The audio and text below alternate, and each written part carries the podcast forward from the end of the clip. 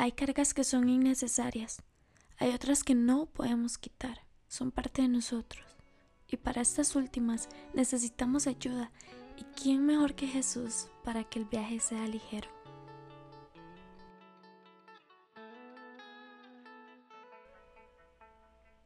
Y de pronto Jesús se voltea y mira a la multitud. No sabemos cuántas personas eran, quizás unas 500, quizás unas mil personas. Y todos estos le seguían. Y Jesús les envía un mensaje un poco desalentador.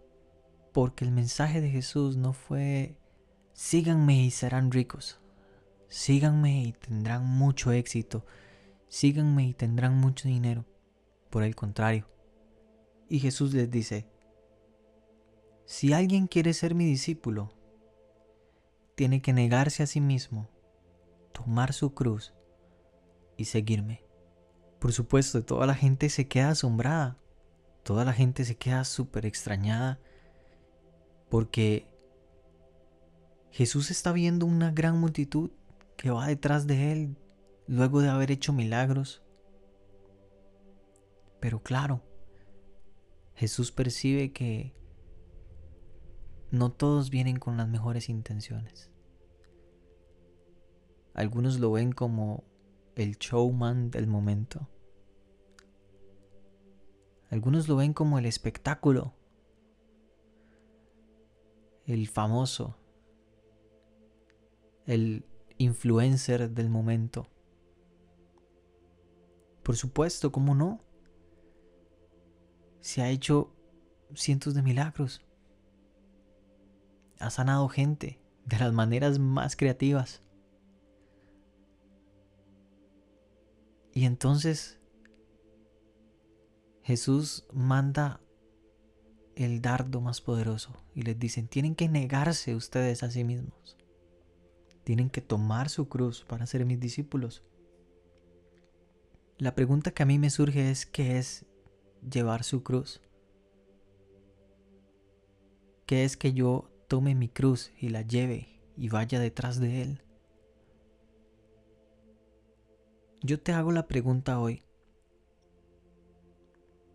Tú que sigues a Jesús, ¿qué estás cargando?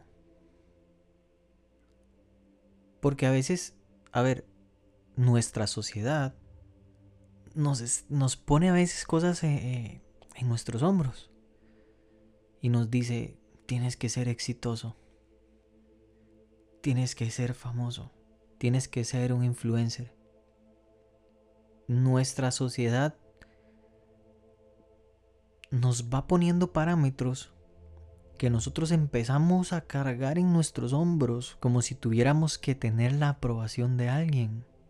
Pero resulta que el mensaje de Jesús es diferente. Jesús no dijo, hey, sean exitosos y vengan detrás de mí, síganme y yo los haré más exitosos. No. Jesús dice, tomen su cruz. ¿Y qué es nuestra cruz? ¿Cuál es mi cruz? Estoy seguro que sabes que la cruz era un instrumento de tortura. Y yo me pongo a pensar, entonces, ¿qué significa?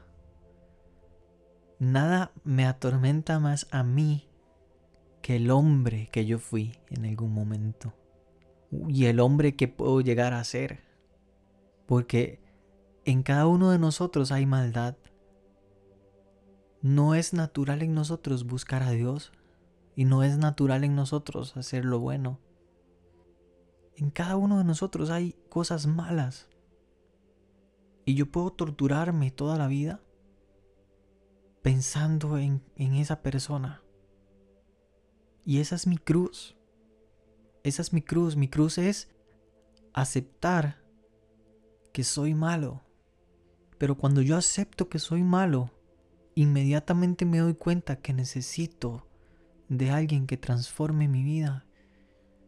Y entonces cuando dejo de buscar la aprobación de la gente y me encuentro con mi propia maldad, encuentro que Jesús puede hacer la obra en mi vida, que puede transformarme y cambiarme.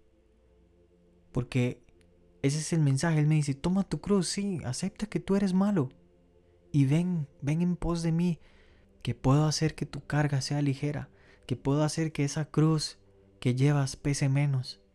Puedo hacer que esa cruz que has cargado durante tantos años pese menos.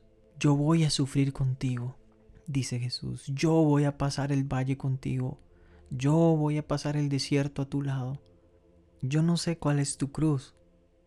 No sé qué cosas estás cargando en tus hombros que no te pertenecen, pero Jesús quiere que tú tomes todas esas cargas y las botes, las derribes.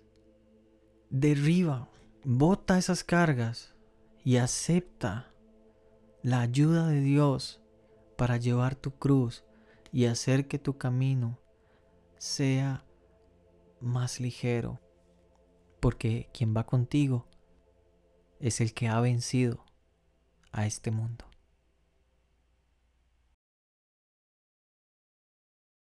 Invitamos a unirte y ponerte en contacto a través de nuestros canales de comunicación como redes sociales o vía email.